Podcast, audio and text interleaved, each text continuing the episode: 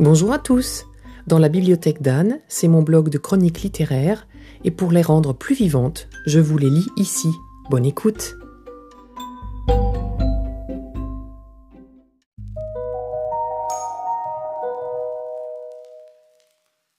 Cela fait longtemps que je voyais parler Sorge Chalandon à la grande librairie, que je trouvais l'homme sympathique, mais je comprenais qu'il écrivait beaucoup sur son père, un peu trop à mon goût, et je n'avais pas envie de rentrer dans ce duo-là, si je puis dire. À tort, probablement.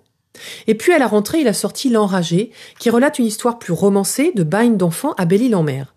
Alors j'ai gardé cette idée dans un coin de ma tête jusqu'à ce que mercredi dernier il soit invité à la FNAC de Montpellier, que je puisse aller l'écouter une heure, acheter et faire dédicacer son roman. Un monsieur charmant, à qui j'ai donc demandé par quel livre de Chalandon il fallait que je continue, j'ai ma recommandation perso, ce sera Profession du Père.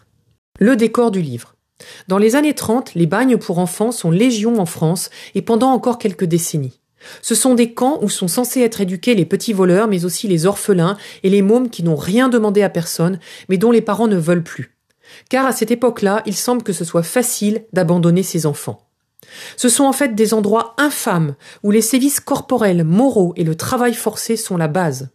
En France, au vu et au su du gouvernement, on laisse donc de pauvres gamins abandonnés, se faire violer et mettre en couple par et avec les caïds de près de 20 ans, la majorité est à 21 ans à cette époque, se faire taper régulièrement à coups de matraque par les surveillants appelés moniteurs pour faire moins dur, se faire mettre au cachot, au pain sec et à l'eau pour la moindre broutille, pour finalement se retrouver dans la moitié des cas dans des bagnes d'adultes. Je ne suis pas sûr qu'on y ait gagné en éducation.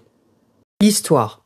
Et donc on fait connaissance au début du roman avec Jules, 18 ans, rentré dans ce bagne à 13 ans parce que sa mère l'a abandonné et que son père l'a confié aux grands-parents qui très vite n'en ont plus voulu.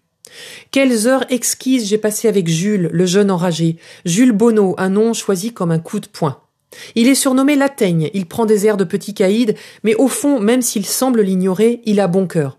Oui, mais comment avoir des sentiments dans un endroit où toute la journée il faut savoir se défendre et toutes les nuits aussi? On va vivre avec lui sur quelques dizaines de pages la vie de ce bagne, et je dois dire que j'ai pleuré sur la vie de ses enfants. Une phrase m'a heurté plus que les autres.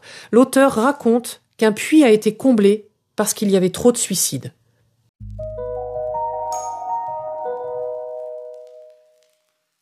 Puis un jour, parce que son ami Camille Loiseau, frêle petit garçon de 13 ans, a le tort de prendre un morceau de fromage au début du repas, les coups pleuvent sur ce pauvre gamin, et là c'est trop. La mutinerie se met en marche.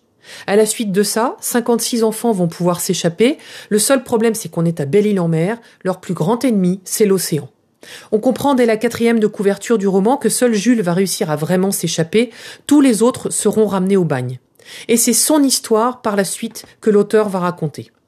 J'ai passé vraiment un excellent moment avec ce roman écrit de façon fluide et très imagée. On y rencontre Jacques Prévert et même le nom d'un aïeul à moi.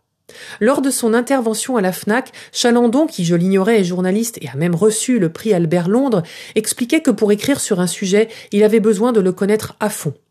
Son père, quand il était petit, le menaçait de l'envoyer au bagne, il s'est beaucoup renseigné sur tout cela et a compris avec effroi où il aurait pu finir. Donc l'enragé parle quand même un peu de Sorge Salandon, et je suis ravie d'être rentrée dans sa vie par ce roman lumineux, dur, mais qui me laissera des souvenirs pour très longtemps. Je vous dis à bientôt pour un prochain épisode.